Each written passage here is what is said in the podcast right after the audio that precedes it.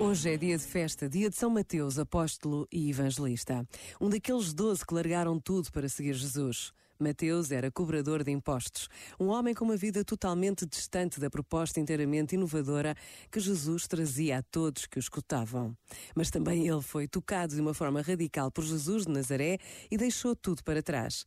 Por vezes, basta a pausa de um minuto para imaginarmos como seriam os encontros entre Jesus e os seus. Os encontros, as palavras, os milagres, o que compreendiam e o que não conseguiam entender. O encontro que atravessa a história e permanece vivo, porque Jesus está vivo no meio de nós. Pensa nisto e boa noite. Este momento está disponível em podcast no site e na app.